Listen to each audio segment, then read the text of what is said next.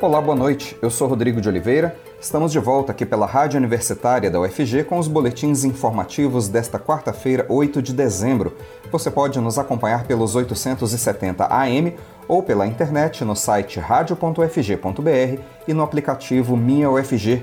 Os boletins da Rádio Universitária estão disponíveis também em formato de podcast nas principais plataformas digitais. Vacina da Pfizer neutraliza a variante Omicron após três doses. A farmacêutica norte-americana Pfizer e o laboratório alemão BioNTech informaram hoje que uma terceira dose do imunizante produzido em conjunto pelas empresas aumenta em cerca de 25 vezes os anticorpos neutralizantes da variante Omicron em pacientes que tomaram as duas primeiras doses da mesma vacina. A Pfizer e a BioNTech acrescentaram que, se necessário, poderão desenvolver uma vacina baseada especificamente na nova linhagem até março de 2022. A eficácia das vacinas disponíveis no mercado contra a Omicron é o grande mistério desse fim de ano. Ontem, o diretor de emergências da OMS, Organização Mundial da Saúde, Mike Ryan, havia se mostrado confiante nas vacinas já aprovadas para uso em todo o planeta. O epidemiologista disse que temos vacinas muito eficientes que provaram seu poder contra as variantes até agora, em termos de gravidade da doença e de hospitalização, e que não há nenhuma razão para pensar que não será assim com a Omicron.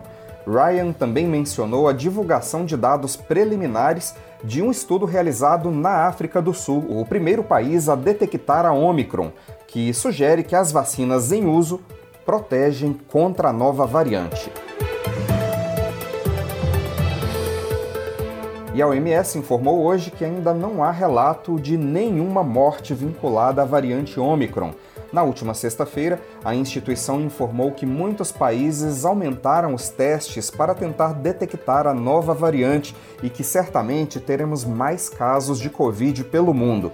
A OMS disse ainda que a nova variante pode aumentar a chance de reinfecção pela Covid e tranquilizou ao afirmar que tratamentos contra versões anteriores do vírus também têm funcionado contra a Omicron.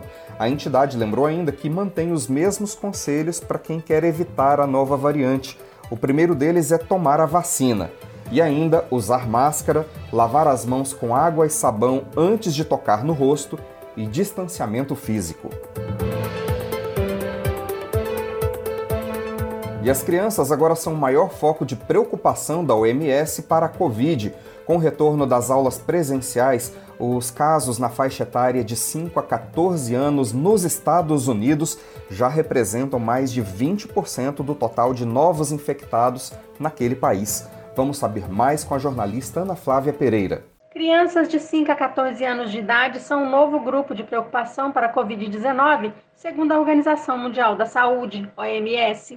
Por isso, a entidade, avaliando o avanço da pandemia e o surgimento da variante Omicron, vem pedindo maior proteção a essa faixa etária, que já é a mais afetada pela nova onda da pandemia da Covid-19 na Europa e nos Estados Unidos.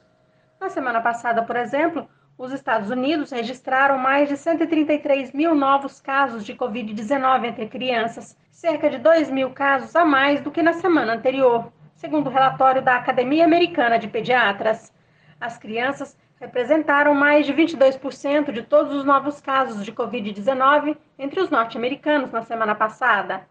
Segundo a OMS, o número de vítimas da doença está evoluindo para um patamar elevado, de mais de 4 mil mortes por dia. Para evitar novos fechamentos de escolas e o retorno do ensino remoto, o Departamento Europeu da OMS recomenda o aumento dos testes de diagnóstico nos colégios e a análise da vacinação dos alunos uma medida que foi aprovada por várias agências sanitárias em todo o mundo. Além disso, lembra da importância do uso de máscaras e de ambientes ventilados. Segundo um estudo do Banco Mundial e de várias instituições internacionais, a geração de jovens que está na escola corre o risco de perder quase 17 trilhões de dólares de renda ao longo da vida, como resultado do fechamento das instituições de ensino em função da pandemia. AIDS avança entre a população negra e muda perfil racial da doença no país. Em 2020, de cada 10 novos casos de AIDS diagnosticados no Brasil, seis atingiram pessoas negras. Há 10 anos, a doença tinha um outro perfil. Eram os brancos os mais afetados pela doença causada pelo vírus HIV. Em uma década, o perfil racial da doença mudou e tanto o número de novos casos como o número de mortes passaram a afetar mais pretos e pardos, que compõem os negros na definição oficial do IBGE. Segundo o Ministério da Saúde, entre 2010 e 2020, houve uma queda de 9,8 pontos percentuais na proporção de casos entre pessoas brancas. No mesmo período, houve um aumento de 12,9 pontos percentuais na proporção de casos de AIDS entre as pessoas negras. Em termos de óbitos, o percentual é ainda maior. Em 2020, 61,9% das mortes por AIDS no país foram entre pessoas negras. A proporção é ainda maior de óbitos entre mulheres negras, que atingiu 62,9% do total. Fazendo uma comparação entre os anos de 2010 e 2020, foram verificados uma queda de 10,6 pontos percentuais na proporção de óbitos de pessoas brancas e um crescimento de 10,4 pontos percentuais na proporção de óbitos de pessoas negras. A boa notícia é que o número anual de casos de AIDS vem diminuindo desde 2013, quando 43.493 pessoas foram diagnosticadas no Brasil. De 1980 a junho de 2021, foram identificados 1.045.355 casos de AIDS no Brasil. Nos últimos cinco anos, o país vem registrando anualmente uma média de 36.800 novos casos de AIDS. A Secretaria Municipal de Saúde de Goiânia começou nesta quarta-feira uma ação de combate à dengue em imóveis fechados da capital. De acordo com o órgão, a atividade é amparada por liminar judicial que autoriza a abertura e a entrada dos agentes de endemias nos locais desabitados e fechados. O objetivo é eliminar possíveis focos do mosquito Aedes aegypti. A equipe de zoonoses contará com o auxílio de um chaveiro que vai abrir os imóveis nos quais os proprietários ou responsáveis não foram localizados. As visitas aos imóveis fechados serão feitas até o dia 15 de dezembro. Desta vez, o foco da ação é a região sul da capital. Lembrando que, além da dengue, o Aedes aegypti também transmite a febre amarela, a zika e a chikungunya que tem batido recordes de infecções em Goiânia. Dados da Secretaria Municipal da Saúde mostram que os casos de chikungunya na capital já aumentaram mais de mil por cento em 2021 em relação ao ano anterior. Cesta básica de alimentos sofre aumento em nove capitais brasileiras. Segundo o Diese, os produtos que tiveram a maior elevação de preço foram o café, o açúcar e o óleo de soja. E por conta de um bloqueio nas importações para a China, a carne sofreu uma queda de preço. Mais detalhes na reportagem de Graziele Bezerra. O custo médio da cesta básica de alimentos aumentou em nove capitais brasileiras no mês de novembro, de acordo com a pesquisa mensal do DIEESE, o Departamento Intersindical de Estatística e Estudos Socioeconômicos. As cestas básicas mais caras foram encontradas em Florianópolis, São Paulo e Porto Alegre, custando entre R$ 710,53 e R$ 685,32. Já as cestas mais baratas estão em Aracaju, Salvador e João Pessoa, com preços entre R$ 473,26 e R$ 508,91. A supervisora da pesquisa, Patrícia Costa, fala dos alimentos que mais tiveram aumento. No conjunto das regiões, quando se observa os produtos que mais tiveram elevação de preço, foi o café, o café em pó aumentou nas 17 cidades, o açúcar e o óleo de soja, que o preço ele aumentou em 16 das 17 cidades aonde o DIEESE realiza a pesquisa. Café subiu de preço, impactado pela geada de julho. Já o açúcar aumentou o custo por causa da baixa oferta. E o óleo de soja sofreu alta, influenciada pela valorização do dólar frente ao real. Por outro lado, também teve queda no preço de alguns produtos, como a carne bovina.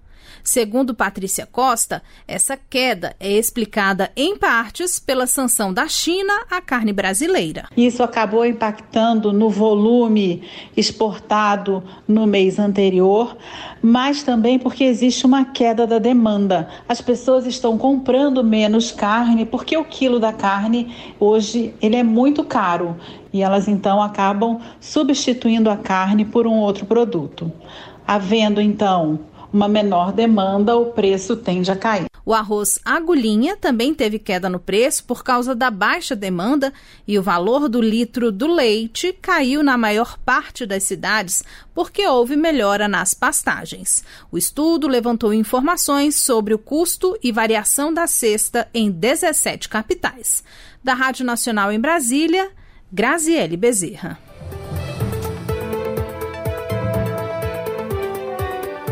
Ainda segundo o Diese, em Goiânia, a cesta básica diminuiu 1,32% no mês passado. Em outubro, a cesta custava em média R$ 591,78 na capital goiana. Em novembro, o valor médio dos produtos que compõem a cesta básica subiu para R$ 599,64. Para calcular a cesta básica, o Diese considera os gastos médios mensais das famílias de 1 a 3 salários mínimos e os locais onde essas famílias adquirem os produtos da cesta básica em todas as capitais pesquisadas, sejam eles supermercados, feiras livres, açougues ou padarias.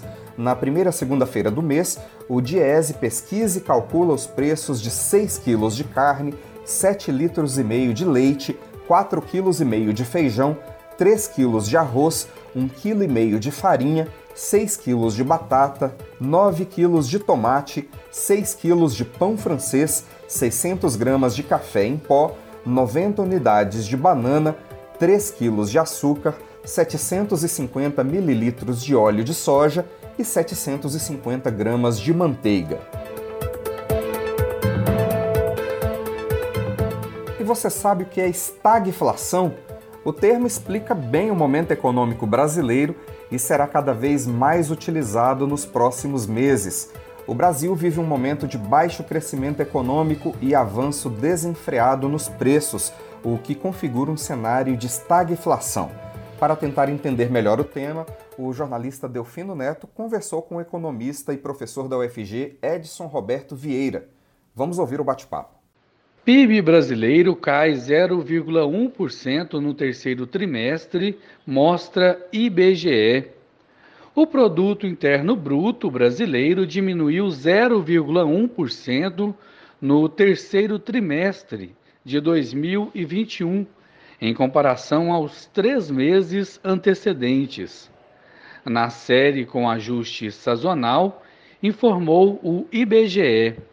A agropecuária caiu 8%. A indústria ficou estável e o setor de serviços aumentou 1,1%. O período que vai de julho a setembro foi marcado pelo avanço da vacinação no país, que permitiu uma atividade maior no setor de serviços, mas também pelo aumento da inflação e da taxa de juros. O IBGE também revisou o desempenho do PIB no segundo trimestre do ano, que caiu 0,4% frente aos três primeiros meses do ano. Como a economia caiu dois trimestres consecutivos, os analistas do mercado consideram que o país entrou na chamada recessão técnica, que é quando a economia encolhe por dois trimestres consecutivos. Isto ocorreu no segundo trimestre de 2021, com queda de 0,4%, e no terceiro trimestre do ano, com queda de 0,1%. Mas o que é o PIB, Produto Interno Bruto? E o que é a chamada recessão técnica? Qual a sua consequência? E qual a perspectiva para a economia brasileira daqui para frente. Convidamos o economista e professor da UFG, Edson Roberto Vieira, para falar conosco e explicar estes números. Olá, professor, obrigado por falar com o público ouvinte da Rádio Universitária. O que aconteceu com o PIB brasileiro e o que é essa chamada recessão técnica?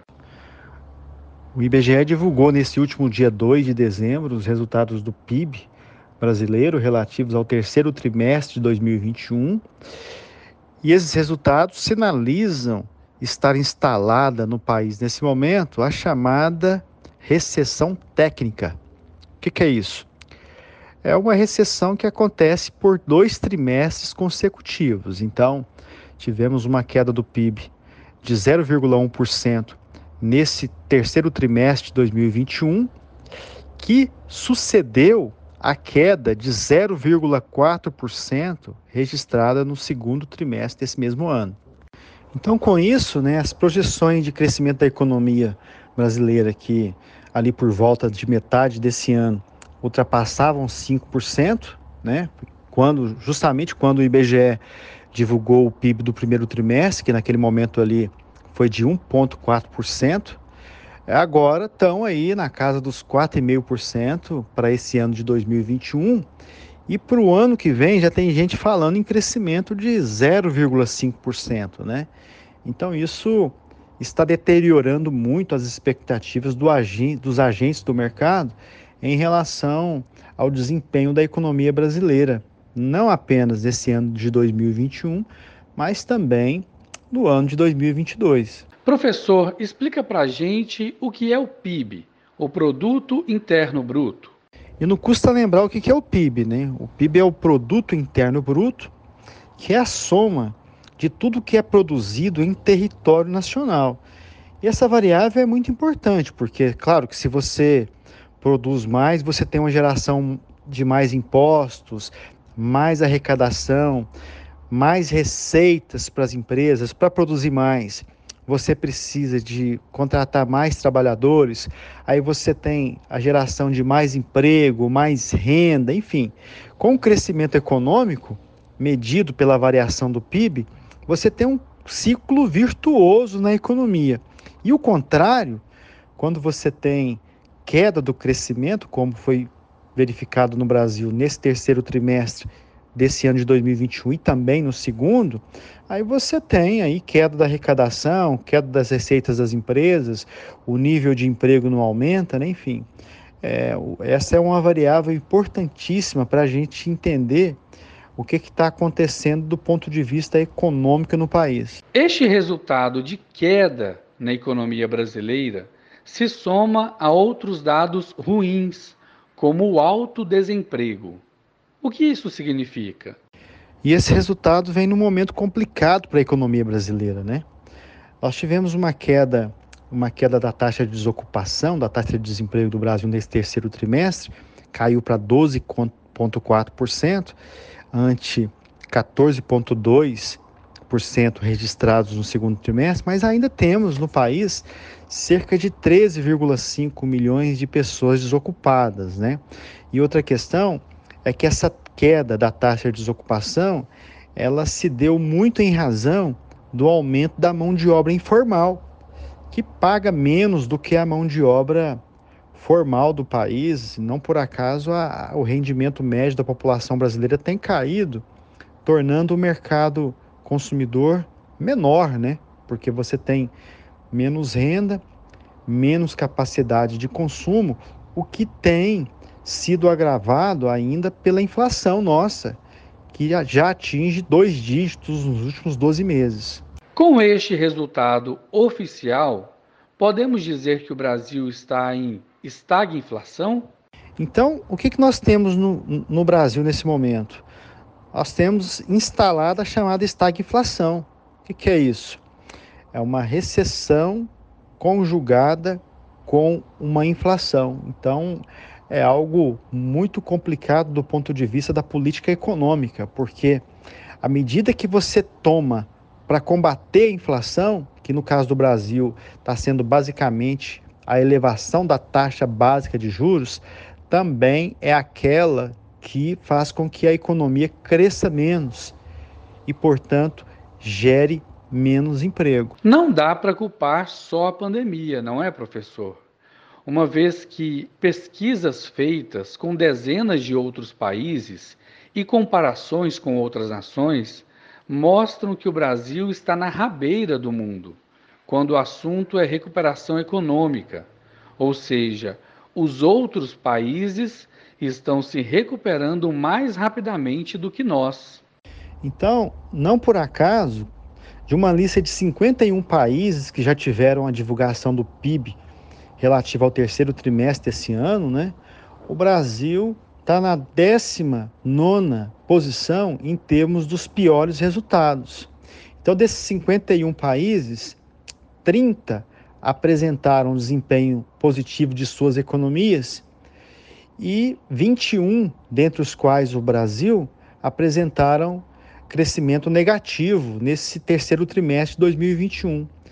E, como eu disse, né, o Brasil teve a 19 pior situação nesse quesito. Então, isso sinaliza que, que nós temos um problema que, claro, atinge muitos países, mas tem atingido o Brasil com uma intensidade maior do que aquela verificada em vários outros países. Diante destes números, qual a expectativa para o crescimento da economia brasileira em 2022? Então, para o próximo ano, né, o ano de 2022, como eu disse, a gente tem aí um, uma expectativa de crescimento que tem se deteriorado, né? principalmente quando você verifica lá o relatório Focus, do Banco Central. E os desafios são grandes. A gente continua com uma inflação alta. Essa inflação alta tem levado o Banco Central a trabalhar com uma taxa básica de juros alta, que, é, que continua com, com tendência de, de elevação ainda maior.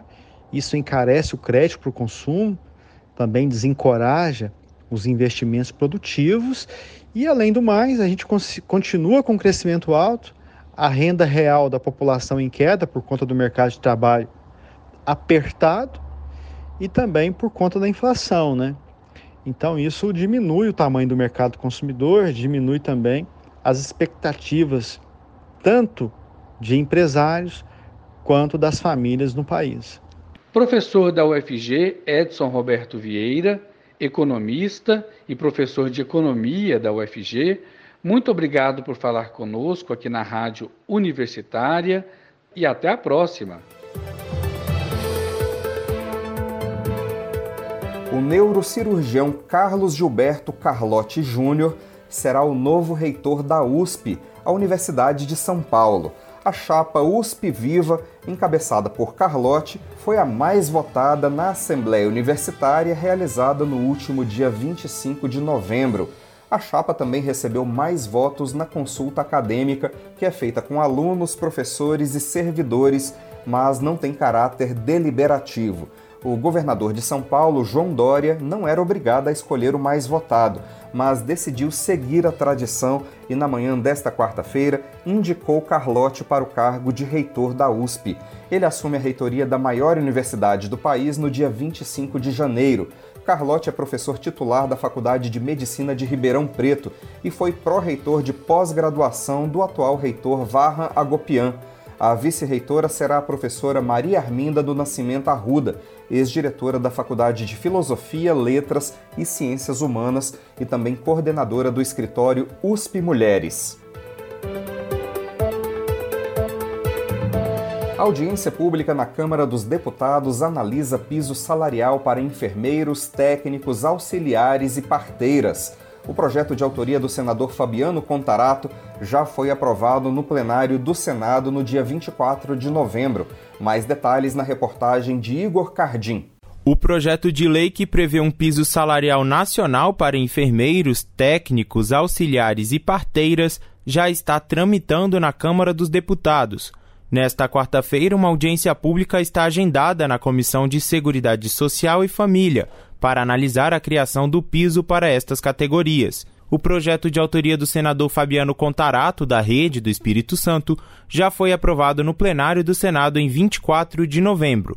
O texto previa inicialmente um piso de R$ 7.315, com jornada de no mínimo 30 horas semanais. Após acordos internos para aprovação do texto na Câmara, o valor do piso passou para R$ 4.750 para enfermeiros, de R$ 3.325 para técnicos e de R$ 2.375 para auxiliares e parteiras, sem depender de jornada semanal trabalhada.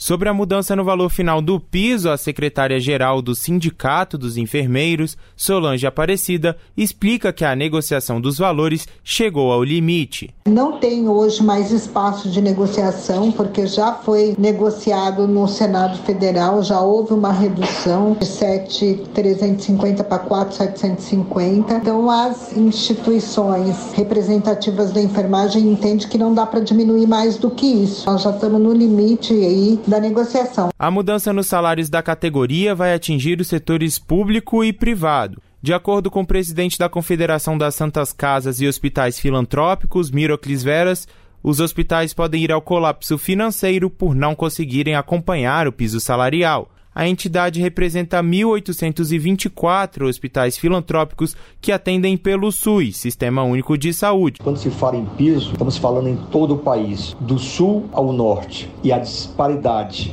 de remuneração é muito forte. E nós representamos, a nossa base de representação são as instituições pequenas e médias. Consequentemente, isso impacta muito forte nas nossas instituições. E numa média, posso dizer que chega a ter um impacto de 50% a 100% da base salarial das nossas instituições. O presidente da Câmara dos Deputados, Arthur Lira, do Progressistas de Alagoas, estuda ainda a possibilidade de reincluir a carga horária de 30 horas ao texto. A expectativa é que o plenário da Câmara vote o PL ainda neste ano. Com supervisão de Daniela Almeida, da Rádio Nacional em Brasília, Igor Cardim. O presidente Jair Bolsonaro editou ontem à noite a medida provisória que garante o pagamento de no mínimo 400 reais às famílias beneficiárias do Auxílio Brasil ainda no mês de dezembro. O texto cria o chamado benefício extraordinário e foi publicado em edição extra do Diário Oficial da União desta terça-feira. A medida tem vigência imediata, o que significa que cerca de 14 milhões de famílias contempladas pelo Auxílio Brasil receberão um novo valor já a partir desta sexta-feira, dia 10, quando inicia o calendário de pagamentos deste mês. O texto prevê que o benefício extraordinário será equivalente ao valor necessário para alcançar a quantia de 400 reais. Segundo o Ministério da Cidadania, do total de famílias atendidas pelo Auxílio Brasil, 13 milhões recebiam menos de 400 reais no mês de novembro. Elas terão direito ao valor extra agora em dezembro apesar de o governo ter indicado o desejo de pagar uma parcela retroativa referente a novembro, quando ainda não havia o benefício extraordinário, a MP não traz nenhuma disposição nesse sentido.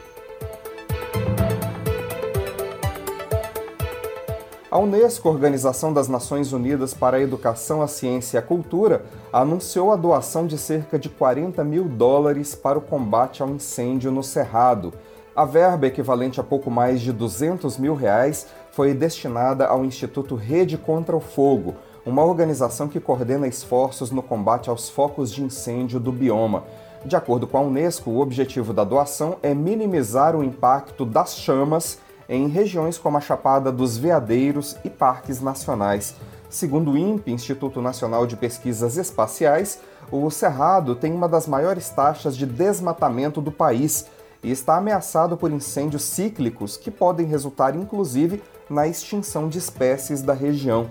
Um levantamento realizado recentemente por pesquisadores da UFG mostrou que Goiás perdeu apenas na última década uma área de cerrado equivalente a seis cidades de São Paulo. Os dados estão no portal Cerrado DPAT, sigla para Cerrado Deforestation Polygon Assessment Tool. O professor e pesquisador da UFG, Manuel Ferreira, explica que o desmatamento dessas áreas contribui para o apagamento do ecossistema, além de potencializar o aquecimento global. Nós teremos mais notícias no boletim das 10 horas da manhã. Continue acompanhando nossa programação pelos 870 AM e pela internet no site radio.fg.br e no aplicativo Minha UFG. Nós também estamos nas redes sociais. Curta nossa página no Instagram e no Facebook. E use máscara em locais públicos, mesmo se você já estiver vacinado. O uso da máscara pode ajudar a frear a transmissão do coronavírus. Rodrigo de Oliveira, para a Rádio Universitária.